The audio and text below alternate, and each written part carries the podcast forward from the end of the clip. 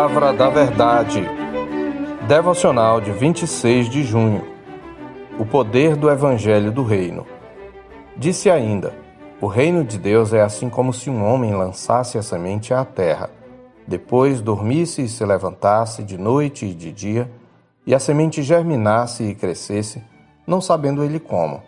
A terra por si mesma frutifica, primeiro a erva, depois a espiga e por fim o grão cheio na espiga. E quando o fruto já está maduro, logo se lhe mete a foice, porque é chegada a ceifa. Marcos 4, 26 a 29.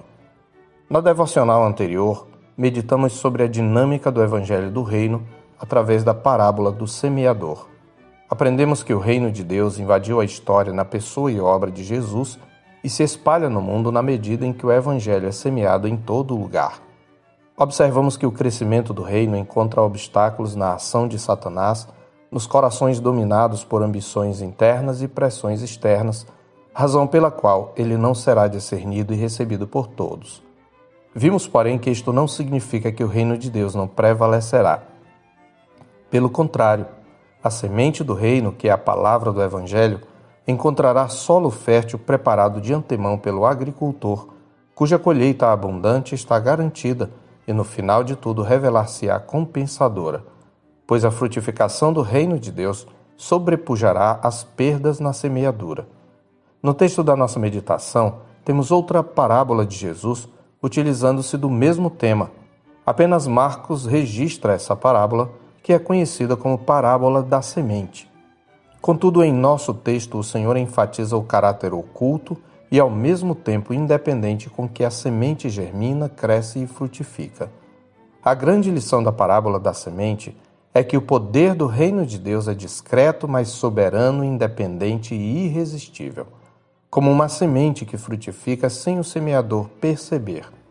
A terra fértil, preparada pelo divino agricultor, por si mesma frutifica. Nosso Senhor está enfatizando aqui o poder inerente da palavra de Deus é um poder irresistível e misterioso. Aqui Jesus não acrescenta o refrão: Quem tem ouvidos para ouvir, ouça. Isto porque seu objetivo não é a advertência aos ouvintes negligentes, mas o encorajamento aos que pregam o Evangelho. O Senhor lembra seus ouvintes de que, depois do trabalho duro da semeadura, o agricultor dorme e se levanta. Seu sono não é perturbado pela ansiedade a respeito da semente plantada. Ele sabe que a terra produz o grão por si mesma, automaticamente. Sabe que Deus, operando por meios misteriosos e desconhecidos a ele, fará a terra frutificar.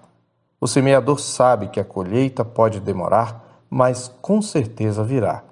Assim, o reino de Deus está presente tanto na semente quanto na colheita. Conforme observa Dewey Mulholland em seu comentário ao Evangelho de Marcos, agora é apenas um embrião. Ele está presente na pessoa e ministério de Jesus. Depois será espiga cheia, oculto agora, totalmente manifesto então.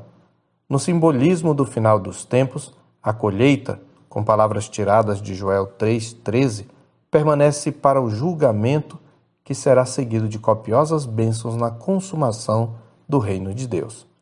A terra por si mesma frutifica, enfatiza Jesus. É por isso que, quando você menos espera, alguém que você nunca imaginava se converte ao Evangelho e quando você nem lembrava mais do que tinha pregado a alguém, a palavra frutifica. Citando novamente Mulholland, Jesus deseja que seus ouvintes semeiem a semente e continuem confiantes de que a colheita virá. O reino é criação de Deus. Ele o está construindo de acordo com seus próprios planos e agenda. Pessoas são convidadas a recebê-lo.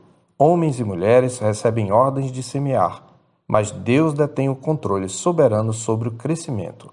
Como mais tarde dirá Paulo, eu plantei, Apolo regou, mas o crescimento veio de Deus, de modo que nem o que planta é alguma coisa, nem o que rega, mas Deus que dá o crescimento.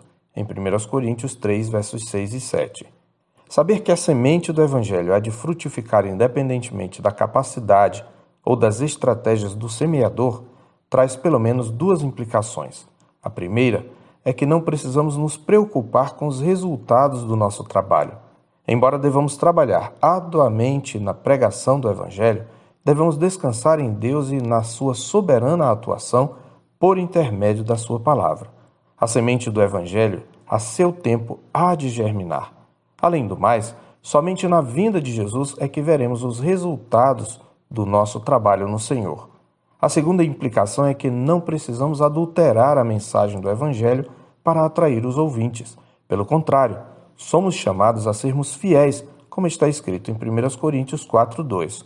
Ora, além disso, o que se requer dos despenseiros é que cada um deles seja encontrado fiel. Deus não é de estardalhaço nem de espetáculo.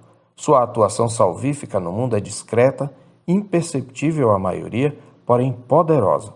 Se cremos nisto, podemos pregar fielmente na certeza de que a palavra do Senhor não voltará vazia. Pelo contrário, ela cumprirá o fim que lhe apraz. Eu sou o pastor Marcos Augusto, pastor da Terceira Igreja Presbiteriana de Boa Vista, em Roraima. Tenha um bom dia na paz do Senhor Jesus.